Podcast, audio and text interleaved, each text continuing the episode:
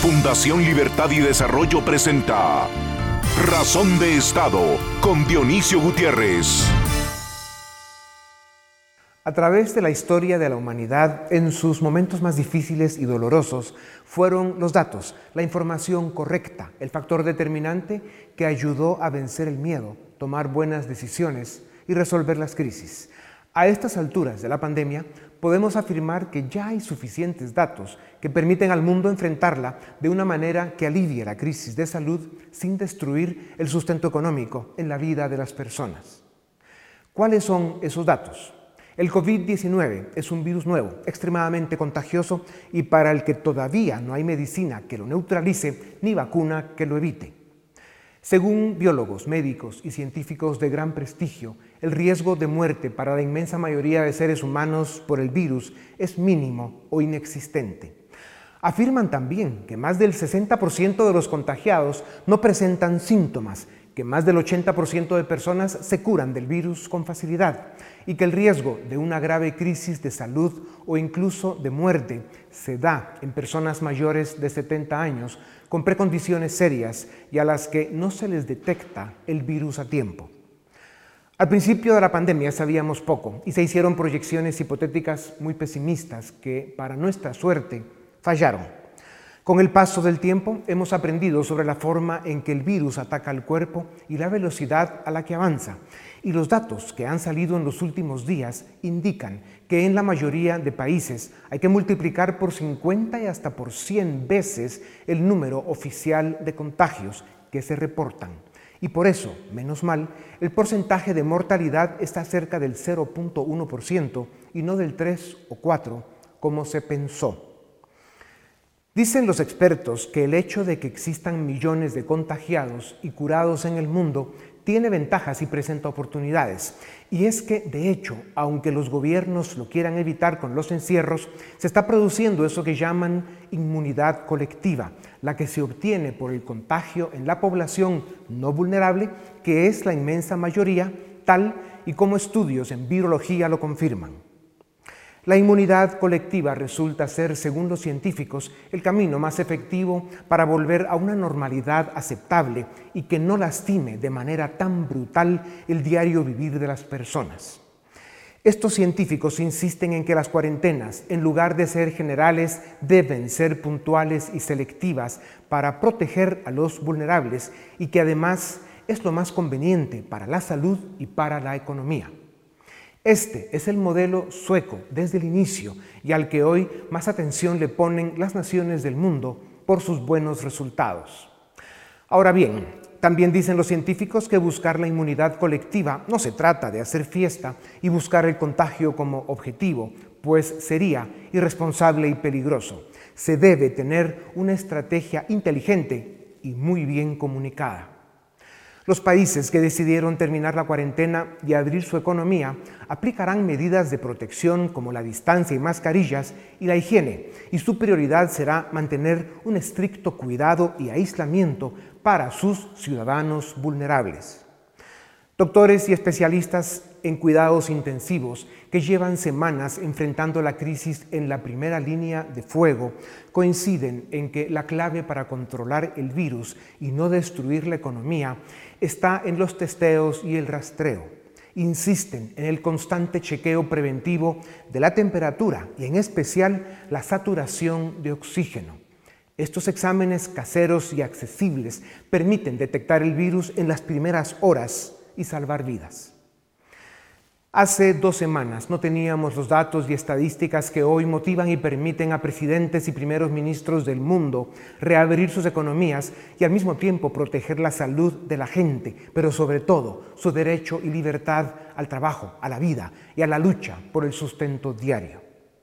Más que seguir de testigos de la tragedia diaria de esta pandemia, celebremos que la ciencia, la estadística y los datos empiezan a dar señales muy claras de que una vez más la especie humana prevalecerá y saldrá fortalecida. A continuación, el documental En Razón de Estado Con el paso de los días, el hoy famoso e infame coronavirus o COVID-19 enseña con más claridad sus características, sus números y las formas en que ha perseguido a la especie humana. Algunos de los datos que más han impactado en los últimos días indican que el número de contagiados en el mundo podría ser de 50 a 100 veces más de lo que reportan los datos oficiales, según el país que más del 60% habrían superado el virus sin síntoma alguno y que otro 20% habría tenido síntomas muy leves. También, la evidencia que sale con el paso de los días es que este virus, altamente contagioso, llegó al continente americano desde los primeros días del 2020 y por eso avanzó de forma exponencial en la población más activa y expuesta que, obviamente, son los jóvenes. Y por eso, tomó tiempo que sintiéramos los efectos devastadores que sí ha causado en los grupos de personas vulnerables, a quienes empezó a afectar en algún momento a finales de febrero. Con los nuevos datos y análisis disponibles, se empiezan a discutir e incluso a cuestionar temas como lo de la cuarentena total obligatoria, y se señala como una medida de supresión extrema Conocidos y respetados expertos en medicina y economía coinciden cada día más en que debido a los altos costos humanos que impone la cuarentena por la pérdida de trabajos e ingresos, debe ser aplicada de forma temporal y excepcional, y que una vez se logre estabilizar el número de contagios, se dé paso a medidas más flexibles y basadas en la libertad y la responsabilidad personal. Para seguir navegando por esta tormenta, un grupo de expertos ofrecen un modelo al que llaman la pirámide de prevención. Esta pirámide tiene cuatro pisos. El primer piso es el modo coronavirus de vivir. El segundo piso es la cuarentena voluntaria. El tercer piso es la cuarentena obligatoria. Y el cuarto piso es la cuarentena sanitaria obligatoria. ¿Qué significa cada uno? El primer piso, fundamental en la pirámide, es la prevención. Esto incluye el distanciamiento social de dos metros, el lavado de manos constante y el uso de mascarillas fuera de la casa. Un tema que sigue en discusión, pero que quienes se sientan más seguros o tengan obligación, las deben usar. Esto es lo que se llama el modo coronavirus de vivir y nos acompañará hasta que el virus deje de ser una amenaza porque le perdimos el miedo nos inmunizamos por contagio o la medicina y la vacuna neutralizaron la pandemia. La implementación de estas medidas reduce la posibilidad de contagio por portadores asintomáticos, que pueden llegar a ser el 60% del total de contagiados. Es cierto que con el paso del tiempo, estos contagiados y curados serán la base del éxito para vencer la pandemia, pues simplemente ya no contagiarán a nadie. Pero, por el momento, juntarse en grupos para eventos sociales, fiestas, ceremonias religiosas o eventos deportivos no es lo más recomendable. El segundo piso, la cuarentena voluntaria, es una medida que deben seguir las personas de alto riesgo. Esto incluye a los mayores de 70 años, personas con problemas serios de salud o inmunocomprometidos. Este grupo debe hacer la cuarentena voluntaria para evitar el contagio y el riesgo de desarrollar un cuadro clínico grave o morir por el COVID-19. Aproximadamente el 80% de las víctimas mortales de este virus en todo el mundo pertenece a este grupo. Por eso, es importante, por el momento, y hasta que la medicina neutralice el virus, no llevar a los nietos a visitar a los abuelos para evitar contagiarlos. El tercer piso de la pirámide de prevención es la cuarentena total obligatoria, la cual solo funciona en la primera etapa cuando hace falta ganar tiempo para conocer mejor el virus y preparar hospitales. Esta medida es efectiva para disminuir la velocidad de contagio, pero la experiencia empieza a demostrar que, con el paso de las semanas, el contagio continúa y que lo importante será aplicar las medidas de protección. Los datos empiezan a enseñar que con el paso del tiempo, la cuarentena pierde efectividad. Lo importante son los cuidados y la prevención hasta que el tiempo nos dé inmunidad por haber superado el contagio o porque la medicina y, sobre todo, la vacuna resolvieron el problema. El modo coronavirus de vivir es el primer piso y la cuarentena voluntaria para personas vulnerables es el segundo piso. Si las medidas de los dos primeros pisos se realizan de forma adecuada, se pueden evitar las cuarentenas totales y desproporcionadas que están demostrando, a estas alturas, provocar más daño de los que alivian. El cuarto piso, la punta de la pirámide, es la cuarentena sanitaria obligatoria. Esta medida aplica a los contagiados por coronavirus, a las personas que tengan contactos estrechos con pacientes con coronavirus y a las personas que vuelven de lugares de alto riesgo con sospecha de contagio. Para tener éxito en contrarrestar la pandemia, es fundamental comprender los cuatro pisos de la pirámide de prevención esto nos permitirá seguir trabajando y resolviendo el diario vivir de una forma segura, realista y aceptable hasta que venzamos el virus. A continuación, una entrevista exclusiva en Razón de Estado. Bienvenidos, esto es Razón de Estado y tengo el gusto de presentarles al licenciado Julio Héctor Estrada. Él fue candidato presidencial por el partido Creo en las elecciones pasadas, le fue muy bien Hoy es consultor en temas económicos. También nos acompaña el licenciado Edgar Ortiz, director del área legal de Fundación Libertad y Desarrollo, y el licenciado Philip Chicola, también director del área eh, política de nuestra fundación. Señores, bienvenidos a Razón de Estado.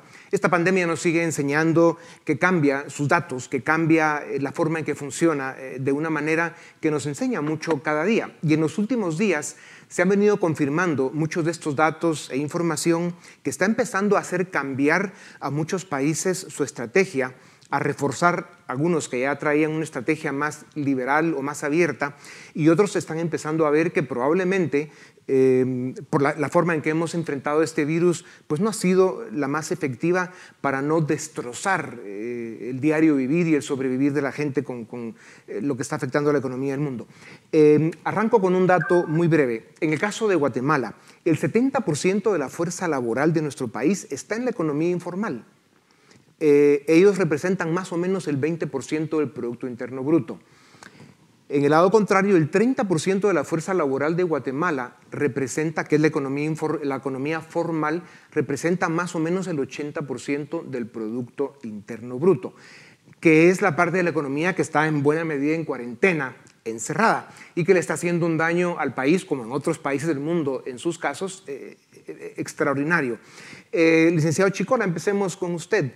¿Qué sentido tiene eh, una cuarentena eh, que se vaya volviendo interminable, que vaya manteniendo ese 80% del Producto Interno Bruto del país paralizado, el cual solo representa un 30% de la fuerza laboral, de cara eh, a un país en el que su 70% de la fuerza laboral es la economía informal?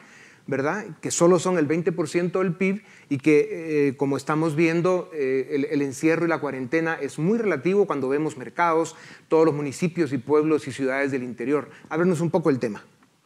Hay dos estudios que han salido en las últimas tres semanas que creo que nos plantean un cambio en las reglas del juego sobre las medidas de contención. El primero es el de la Universidad de Stanford, que realizó una serie de pruebas aleatorias a población de Santa Clara, California, y concluyó que es muy probable que haya más, haya 80 veces más casos no reportados de COVID que los datos oficiales, lo cual lo que empieza a arrojar como conclusión es que hay un proceso ya eh, creciente de desarrollo de inmunidad colectiva mucho más grande del que pensamos que está ahí. El segundo estudio es el de la Universidad de Yale, que básicamente concluye que los países en desarrollo, países como Guatemala, no pueden implementar las mismas medidas de supresión, de cierre absoluto, de suspensión de actividades laborales y económicas en su totalidad, porque el costo económico es de y aparte genera un riesgo total para toda la actividad económica. Sumando los dos estudios, lo que esto nos dice es que es momento de replantearnos, uno, la estrategia para acceder a mayor inmunidad colectiva en menor tiempo, que creo que es la ruta más corta para ir deteniendo los efectos de la pandemia, y número dos, que también tenemos que reconocer que una economía como la de Guatemala o de países en desarrollo no puede suspender actividades durante tanto tiempo porque sencillamente no se va a reactivar con la velocidad del caso y los costos asociados a esas medidas van a ser demasiado altos. Yo creo que esos son, digamos, los dos, los dos grandes estudios que en las últimas dos semanas nos invitan a replantear si tener ya un cierre de seis semanas es la medida adecuada o si ya es momento de empezar a liberalizar medidas y apostar a la inmunidad colectiva de rebaño como el mecanismo de salud pública para y, de todas formas, en países como Guatemala es evidente que eh, los gobiernos no son capaces de, de imponer y de hacer que se cumplan los niveles de cuarentena y encierro que en teoría eh, pues han querido implementar, porque simplemente las circunstancias diarias de los seres humanos en países con los niveles de subdesarrollo como el nuestro pues lo hacen prácticamente imposible. Entonces crean todas estas contradicciones que tienen la ventaja que de hecho nos va llevando a esa inmunidad colectiva en una forma peligrosa, desordenada y sin estrategia, lo cual presenta otros, otros riesgos. Licenciado Estrada, denos un poco su visión de, cómo ha venido afectando la economía eh, esta pandemia y la forma por obvias razones de que no teníamos información, había, habían incluso em, proyecciones hipotéticas que han venido fallando en, sus números de letalidad y, y, los efectos que tenía en la salud este virus. Y lo que estamos viendo en los últimos días es que realmente e, es un virus eh, para el que el 60% de las personas lo pasan sin, sin, un solo síntoma o algo muy leve que ni se enteran, un 20% de esta que nos lleva al 80% con síntomas muy, muy leves, y luego sí hay un porcentaje que puede andar entre el 5% de la población que son los, digamos, vulnerables por edad o precondiciones médicas, que sí corren un riesgo, pero si los cuidamos bien, eh, no podemos destruir los países, sus economías y sobre todo los trabajos. ¿Cuál es su visión sobre el tema? Bueno, gracias por, por la invitación, Dionisio. Em, yo creo que se ha hecho lo correcto porque nos golpeó una ola de una enfermedad nueva que no sabíamos cómo, y la verdad no sabemos todavía realmente cómo se comporta. Como decía Filip, estamos aprendiendo cosas. Yo creo que hay cosas que son evidentes, que, el virus es bastante más contagioso de lo que habíamos anticipado, como se da el ejemplo del, estudio de la Universidad de Stanford en Santa Clara, California. Eh, lo cual quiere decir que hay mucha más gente asintomática de lo que habíamos anticipado. también hay estudios en Italia de eso. El, barco que quedó, el crucero que quedó enfrente de Japón también con 70-80% de asintomáticos. Eh, y además que está bastante evidente que la gente abajo de 45 años, digamos, básicamente es, no, no es una enfermedad letal. Se mueve menos del 0.01%. Entonces es información que tenemos que incorporar.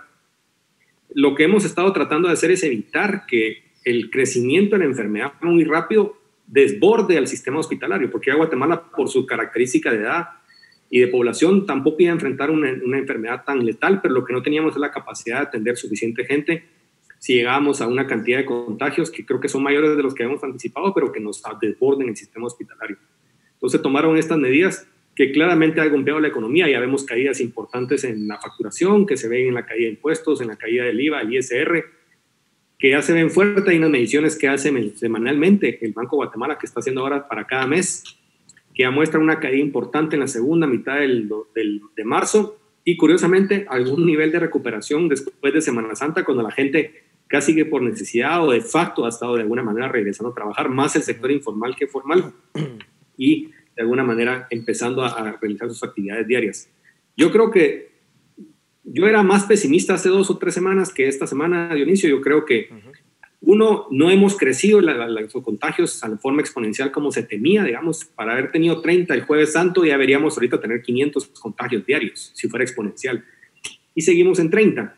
Eso es un parte del éxito de las medidas y un poco el entendimiento que tenemos mejor de la enfermedad. Ahora, licenciado Estrada, hagamos un paréntesis ahí porque es precisamente esa forma de pensar que construimos cuando arrancó la pandemia que lo que había que hacer era evitar el crecimiento de los contagios eh, vía el encierro y la cuarentena. Y en el caso de países como Guatemala, evidentemente teníamos que evitar eh, desbordar los hospitales y además no conocíamos los efectos reales del virus. Pero en estos momentos, en las mesas donde están los mejores científicos del mundo, lo que están empezando a ver es de que el virus tiene muy baja letalidad, como vimos, 0.1%, usted conoce el número.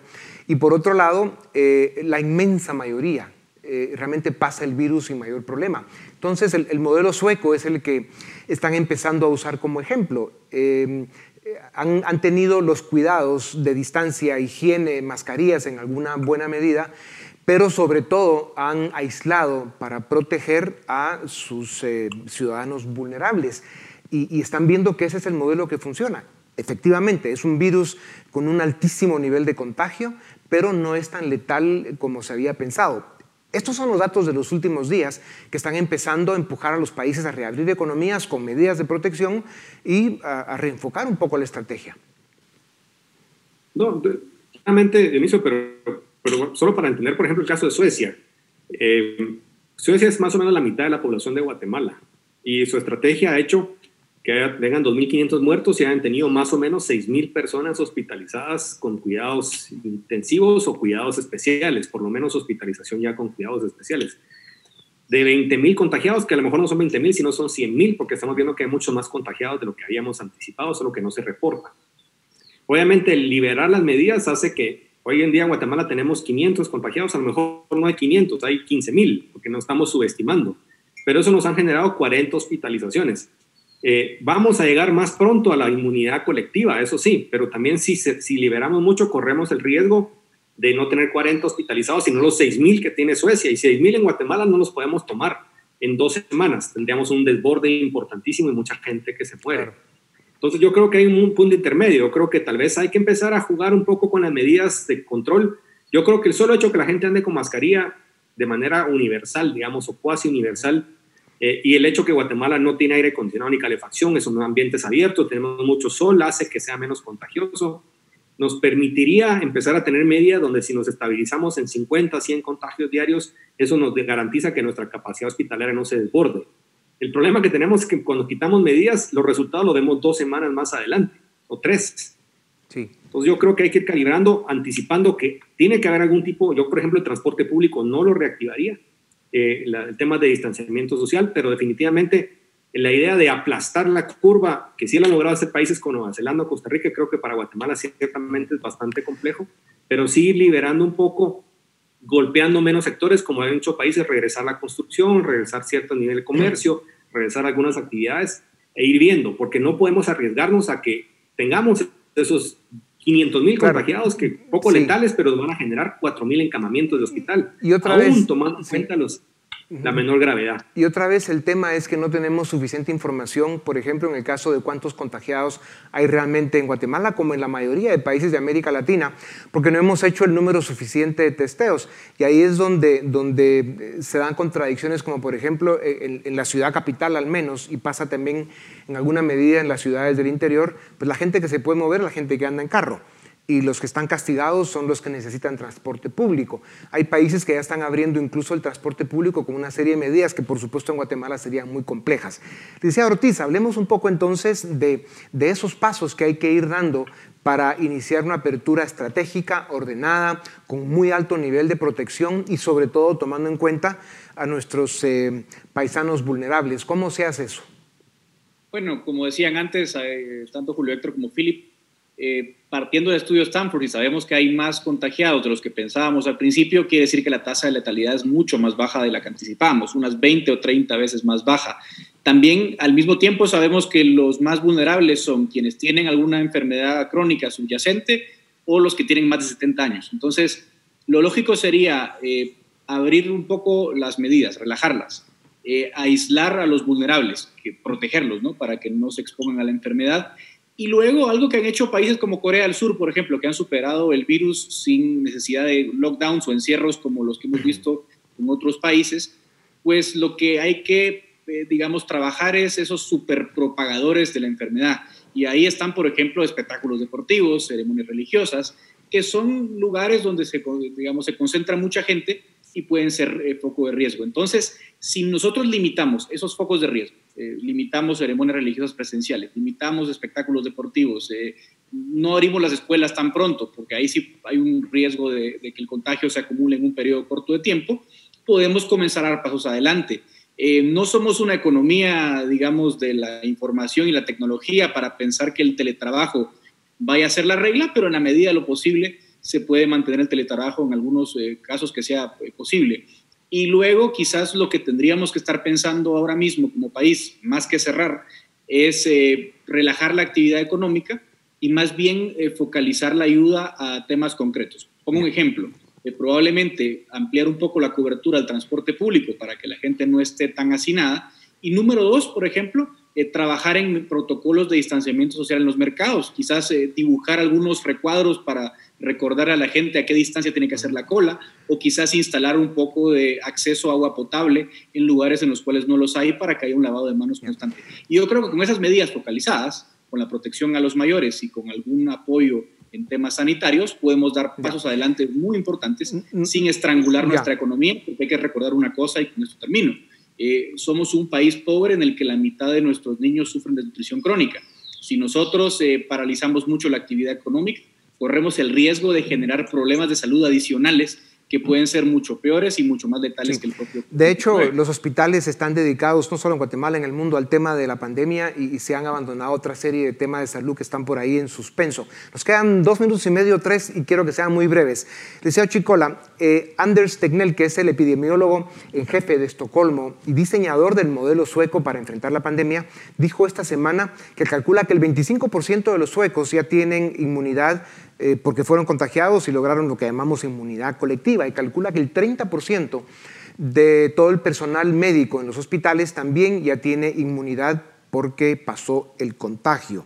Y afirma que en pocas semanas todo Estocolmo tendrá inmunidad eh, a través de un proceso controlado que es básicamente con medidas de protección pero sin cerrar la economía y entonces está logrando eso que mencionaba el licenciado Estrada, con una estrategia inteligente que, va a lograr los niveles de inmunidad. Insisto, en Guatemala es muy probable que de hecho esto esté sucediendo. Una población mayoritariamente joven que no hemos sido eh, estrictos en, todos los cuidados de distancia y encierro. Eh, el problema es que no tenemos información. Pero digamos, si el instinto y los datos que tenemos ya de otros países del mundo nos indican que la velocidad del contagio ha logrado esos niveles de inmunidad colectiva, ¿qué se puede esperar para Guatemala?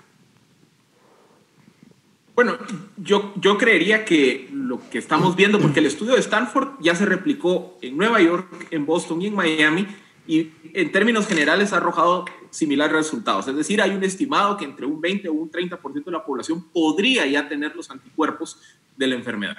Esto creo que también es una invitación a que pensemos afuera de la caja, que pensemos también la posibilidad de flexibilizar medidas, siempre guardando controles sanitarios, para, digamos, en acelerar ese proceso de adquirir inmunidad colectiva. Ya el licenciado Ortiz esbozaba algunas recomendaciones. Creo que hay otras recomendaciones que también se pueden incorporar para, digamos... Denos una, la más importante. Una, la más importante.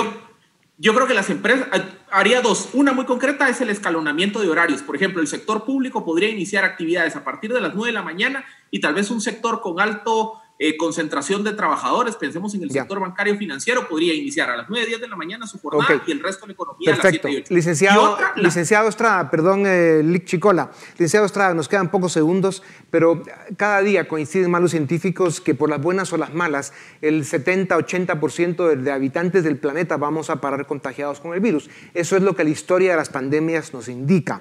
La naturaleza es química, biología y física, y más que pelear en contra de en contra de ella debemos adaptar entonces, eh, queda cada día más claro que lo que debemos eh, diseñar es una estrategia inteligente que nos vaya permitiendo alcanzar esa inmunidad colectiva que solo se consigue a través de un contagio controlado, inteligente o a través de una vacuna de la que se especula que no la tendremos presente en los próximos 18 o 24 meses. Eh, comentario final. Yo creo que lo más importante es que sí hay ese momento de repensar hay que fijar unas fechas y empezar a mandar mensajes de que se va a empezar a hacer cosas diferentes. Es importantísimo evitar un abre y cierra. No vamos a abrir ahora y de repente nos asustamos y cerramos y luego abrimos otra vez y cerramos porque lo que necesitamos también para recuperar el consumo y recuperar la inversión es una señal clara de que estamos atravesando y que estamos fijándonos en una dirección. Por eso, baby steps, modificar algunos temas, fijar un calendario donde la gente vea un horizonte. Yo sé que es bonito estar diciendo cada semana que, que, vamos a ver qué hacemos, pero creo que ya es el momento de fijar un plan de unos dos meses donde la gente sepa que de acuerdo a algunos indicadores de más contagios y de algunas reacciones, vamos a estar tomando decisiones y que la gente comparta y sepa hacia dónde va la economía, hacia dónde va su consumo y podamos empezar a, afectar menos la economía porque eso también cuesta vidas. Eh, sin arriesgar tener un colapso del sistema de salud. Ya. Muchas gracias, licenciado. Señores, gracias por su tiempo. Eh, se nos acabó, lamentablemente. Aquí pasa muy rápido. A ustedes también gracias por acompañarnos una vez más. Esto es Razón de Estado. A continuación, el debate en Razón de Estado. Damos inicio al debate en Razón de Estado. Hoy queremos hablar sobre la crisis económica que estamos viviendo a nivel global pero que también estamos sintiendo sus efectos en Guatemala. Para ello tenemos a tres economistas. En primer lugar, Ramón Parellada, director del CES y además empresario. Eh, Ricardo Rodríguez, analista senior de CAVI. Y José Chávez, analista económico. A los tres, muchas gracias por estar en Razón de Estado. Eh, Ramón, quisiera empezar con usted. Eh, ¿Cuál es la situación que está viviendo la economía de Guatemala actualmente? ¿Cómo se están viendo los efectos de la crisis mundial, pero también de las medidas que se están tomando localmente? ¿Cuál es su apreciación? Eh, muchas gracias. Eh, definitivamente yo lo que, está, lo, que he estado viendo y que estamos siguiendo de cerca es una caída fuerte, una destrucción fuerte de la economía. Eh, está bien, se ha hecho contención, se está controlando el, la tasa de contagio del coronavirus, pero eh, la gente ya está sufriendo mucho en el interior, el, tema de falta de empleo, si la gente no trabaja, no tiene ingresos, no puede alimentar a su familia y hay una desesperación por este tema. Entonces, eh, el problema que hay ahorita en Guatemala es que hemos cuidado un aspecto de la salud y hemos descuidado la salud en muchos otros aspectos porque esto está causando hambre, desnutrición, desempleo, desesperación, problemas psicológicos y una serie de, problemas adicionales de ansiedad que no tienen, que en muchos casos pueden provocar eh, suicidios y puede provocar incluso eh, lo que es violencia. Ya se siente la agresividad en el interior del país por este tema. Entonces yo creo que abrir la economía es prioritario en este momento para calmar esa situación, porque por las medidas del gobierno, definitivamente eh, las medidas del gobierno de redistribución no se van a dar de inmediato ese alivio a la gente que ya está sufriendo. Estas medidas van a venir después y posiblemente se van a trazar. Eh, Ricardo, ¿cuál es eh, el efecto que ustedes han medido en CAVI? Ustedes le dan seguimiento a muchas variables. ¿Cuáles son esos, eh, esos primeros efectos que están viendo en la economía de toda la situación que estamos viviendo? ¿Qué datos nos, nos puedes compartir? Sí, con mucho gusto y muchísimas gracias por la invitación. Eh, mira, para el caso de Guatemala es un poquito complicado porque los datos van un poquito rezagados y ahí por eso nosotros preferimos usar un poquito de datos de, de la Bolsa de Valores que aunque pues, no, no, se traduzcan directamente para Guatemala, pero nos sirve para ver el, el panorama mundial, dado que esta es una, una crisis mundial y sí estamos viendo que Estados Unidos, por ejemplo, cayó en su punto más, eh, más bajo a finales de, del mes de marzo, perdón. Eh, cayó alrededor de un 28% el, el Economic Index, que ya es un golpe muy fuerte. Solo para contextualizar, la crisis subprime fue una caída de 20-21%, entonces ya estamos viendo una caída aún más drástica de la que fue en esa crisis, que se hablaba que esa era la, la peor crisis en 90 años en ese momento, pues ahorita estamos en una peor pero también con la característica de que va avanzando muchísimo más rápido de lo que iba avanzando la crisis anterior. Eh, en, otros, en otros datos que ya pueden ayudar a contextualizar para Guatemala, ya vimos que las remesas en, marzo, en, marzo, en el mes completo cayeron 10%, pero ahí tengamos en cuenta que Estados Unidos no estaba cerrado desde, desde el primer día de marzo, entonces eh, ese es solo un promedio del mes. Ya la primera semana de abril ya te reflejaba una caída de 20%, que es más o menos lo que el Banco Mundial está diciendo que van a caer las remesas en, en Guatemala. Ya ahí ya te empezó a dar una idea de cómo puede venir esta crisis o cómo nos puede pegar. Y resumiendo, pues nosotros tratando de hacer cruces de variables, estamos estimando que la caída puede ser entre 2.8 y 3.2 negativo, o sea, eh, recesión para, para este 2020 para Guatemala. José, eh, en el sector eh, de exportaciones, eh, ¿sí han notado una baja en la demanda de productos, eh, sobre todo los principales productos que exporta Guatemala, ¿están sintiendo ese efecto o todavía no? Eh, gracias. Eh, primero, gracias por la invitación. Efectivamente, sí se está sintiendo un efecto ya de, del shock de demanda a nivel internacional ya tenemos reporte de varios mercados que eh, precisamente como mencionaba Ramón, eh, las economías cerradas pues no están funcionando, eh, entonces los contratos no solo dentro de las economías, sino al exterior se están rezagando o se están suspendiendo, entonces es lo que hemos visto sobre todo en algunos productos agrícolas y algunos productos de manufacturas. Eh, sí tenemos productos también eh, como de vestuario, donde tenemos contratos rezagados o suspendidos, que muy probablemente estos efectos eh, ya se están viendo o se están negociando para el siguiente año. Es decir, vemos que la, esta crisis no se va a quedar solo en 2020, sino que se puede trasladar de cierta manera para ciertos sectores a 2021. Entonces, aquí tenemos que considerar muchas cosas, porque realmente la crisis se está subdimensionando a nivel internacional, pues sí nos está pegando bastante. Entonces, em, yo creo que, como decía Ramón, eh, las políticas actuales no están respondiendo a la velocidad que necesitan. Entonces, el empresario ha tenido que optar por buscar otros medios para salir adelante, lo está haciendo. Sin embargo, siempre está sujeto a la demanda internacional, ¿verdad? Y precisamente eh, quisiera preguntarle, Ramón, la idea que tienen muchos es que la caída que se vaya a experimentar en el sector privado cuando pues las personas no están comprando porque pues tenemos este cierre de la economía, muchos piensan que eso se puede compensar muy bien con el gasto del gobierno y que de alguna forma eso evitaría pues el sufrimiento que estamos viendo. ¿Es eso así o no? Yo creo que, que está sobreestimado. Es en realidad la situación me gusta ponerlo en términos de las personas. Eh, esta persona que se quedó en un municipio sin trabajo, que tiene siete hijos y tiene que alimentar a su, a su mamá y a su papá, eh, si, si ellos no reciben hoy el dinero, no comen, el Estado no tiene la capacidad de darle ahorita, en este momento, una ayuda. Están dando cajas por, por, de alimentos en donde pueden, en algunos lugares, que no está muy claro. Hay un lío con la entrega de ciertos, ciertos, eh, ciertos listados con los alcaldes. Yo siento que la ejecución del gobierno es mala, es pésima, es lenta, va a venir muy tarde y no va a ser un paliativo. La mejor forma de poder resolver eso es que esa persona siga trabajando, que no hubiera tenido que ser despedida, que no se hubiera parado su empleo. Al final de cuentas, eh, esa es, eh, digamos, un complemento de otras medidas que se podían haber tomado sin haber paralizado la economía. Hay un estudio que hizo eh, T.J. Rogers, eh, el presidente de Cypress Semiconductors, y lo publicó en Wall Street Journal esta semana, donde puso a sus ingenieros a hacer una correlación entre las, los países y las ciudades que cerraron y las que no cerraron y no encontró correlación alguna. La correlación, el índice de correlación fue de 5%, lo cual es que no hay una correlación ni positiva.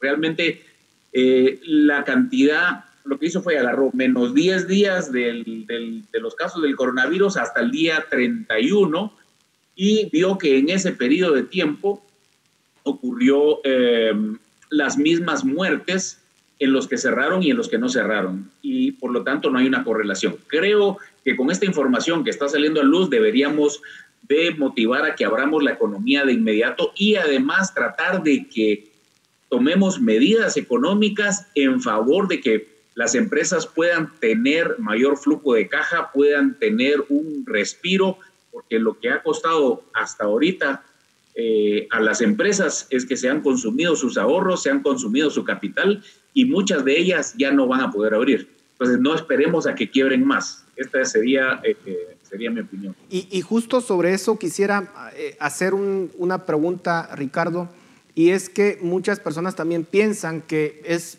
tan fácil como cerrar la economía durante un mes, dos meses, tres meses, lo que sea, y que luego cuando se abre la economía básicamente se va, se va a volver a la situación anterior.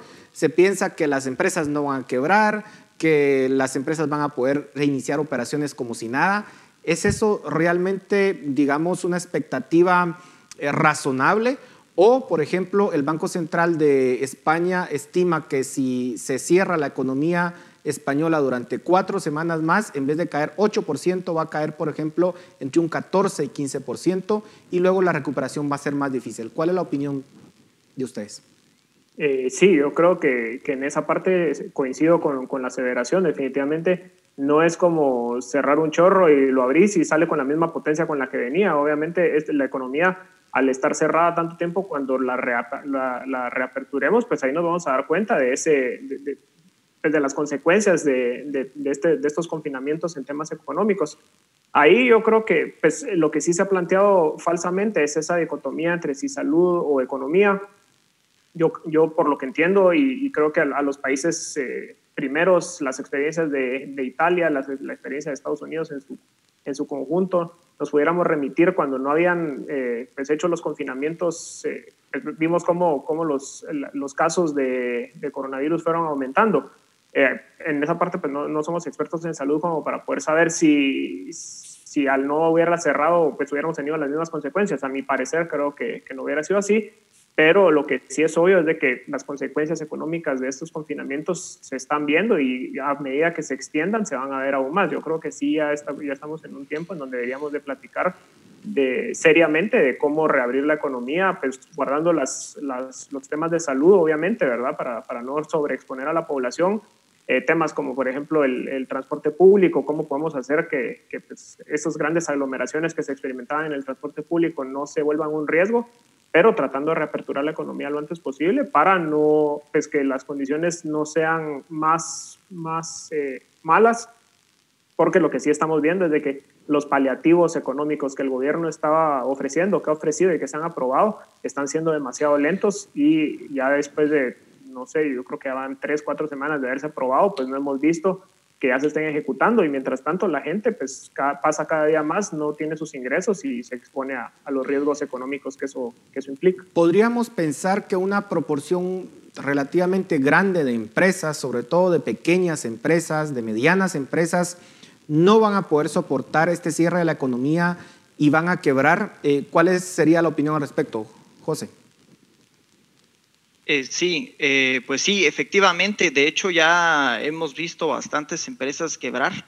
Lastimosamente, indiferentemente de qué sector sean, ya vemos que la consecuencia está. Eh, recordemos que una empresa pequeña tiene poca capacidad de liquidez.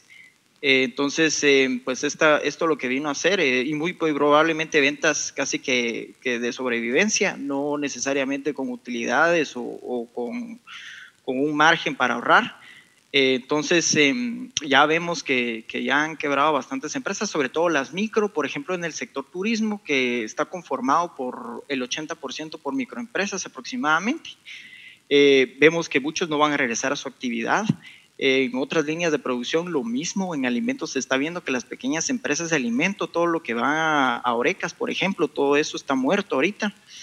Eh, vemos también que, muchas de estas empresas pues no son netamente comerciales, sino también son una forma de vivir de las familias. Y ahí encontramos un problema que se puede trasladar a lo social, porque es básicamente eh, al encontrar ausencia de oferta de empleo, las empresas deciden, las familias deciden eh, poner su empresita y, y pues generar ingresos de alguna forma. Entonces vemos que no solo estamos hablando de, empresas de sector privado, digámoslo así, sino o con fines de lucro, sino estamos hablando de empresas de, con el objetivo de sobrevivencia familiar. Entonces, eh, en lo personal, a mí me preocupa mucho esto porque eh, este, este problema, este shock de demanda y este encierro, lo que puede hacer es volverse un problema social. De hecho, se está tratando de hacer una correlación entre el aumento de la delincuencia, que es netamente un tema económico, porque no es un crimen organizado el que se está viendo, sino es delincuencia común, eh, con relación a los despidos que está viendo o a las quiebras que está viendo y cierre de comercios. Entonces, eh, me preocupa que se vuelva un tema social. El, BID hizo un estudio en donde estima que más o menos, eh, si esta situación se alarga más y vamos a pasar, digamos, por una crisis económica mucho más profunda, se podría perder hasta un 21% del empleo formal. Estamos hablando que se despediría casi a más o menos 300 mil empleados. Eh, Ramón, ¿cómo ve esas cifras? ¿Cree que pudiésemos llegar a ese escenario y cómo lo podemos evitar? Realmente recordemos que Guatemala tiene un 70% de su economía informal eh, creo que la última cifra de los trabajadores formales que estaban inscritos en el ICE estaban alrededor del 20%, o sea que el 80% no estaban contratados en una forma, digamos, aunque sea redundante, formalmente. Entonces, eh, sí, las pérdidas de empleos pueden ocurrir en la parte formal e informal, en cantidades como esta. Recordemos también que Guatemala tiene 30% de sus habitantes en riesgo de salud alimentaria. Y las Naciones Unidas eh, salió diciendo ahora que si esta situación económica sigue, podría duplicarse la cantidad de gente que podría tener hambre, que podría tener eh, riesgos alimentarios. O sea, eso en Guatemala significaría un incremento enorme. O sea que sí es muy preocupante que sigamos con esta cerrazón, con, esta, con este candado que se le ha puesto a la economía, porque lo que vamos a ver es que es un costo de oportunidad en vidas que no, que no va a compensar lo que estamos haciendo contra el coronavirus. Yo creo más bien que tenemos que trabajar tenemos que producir, tenemos que seguir creando riqueza, tenemos que seguir creando oportunidades para todos eh, y que debemos de empezar a cuidar a las personas de más riesgo, arriba de 65 años, que se aíslen, eh, cuidar a los que tienen algún factor de riesgo médico para que también estén aislados y que los demás de alguna manera se empiecen a contagiar a manera de crear una inmunidad de rebaño. Yo creo que por ahí es donde debemos seguir con este estudio que hizo esta persona que dije, TJ Rogers, eh, creo que, que, está claro que al final no hay esa mayor diferencia entre muertes si se cierra o no se cierra. Lo que sí hay una gran destrucción de la economía y vidas por otras razones. En el caso de Alemania vemos que está ya abriendo algunos sectores de la economía y pues está dando ese paso. ¿Qué podemos aprender de estos países que de alguna forma se están adelantando y están abriendo ciertos sectores de la economía, incluso en el caso de Alemania están permitiendo que los alumnos de último grado de secundaria puedan asistir bajo ciertos controles y tomando estrictas medidas, por supuesto, pero ¿qué podemos aprender de esos países? No sé si José, Ricardo tengan alguna opinión.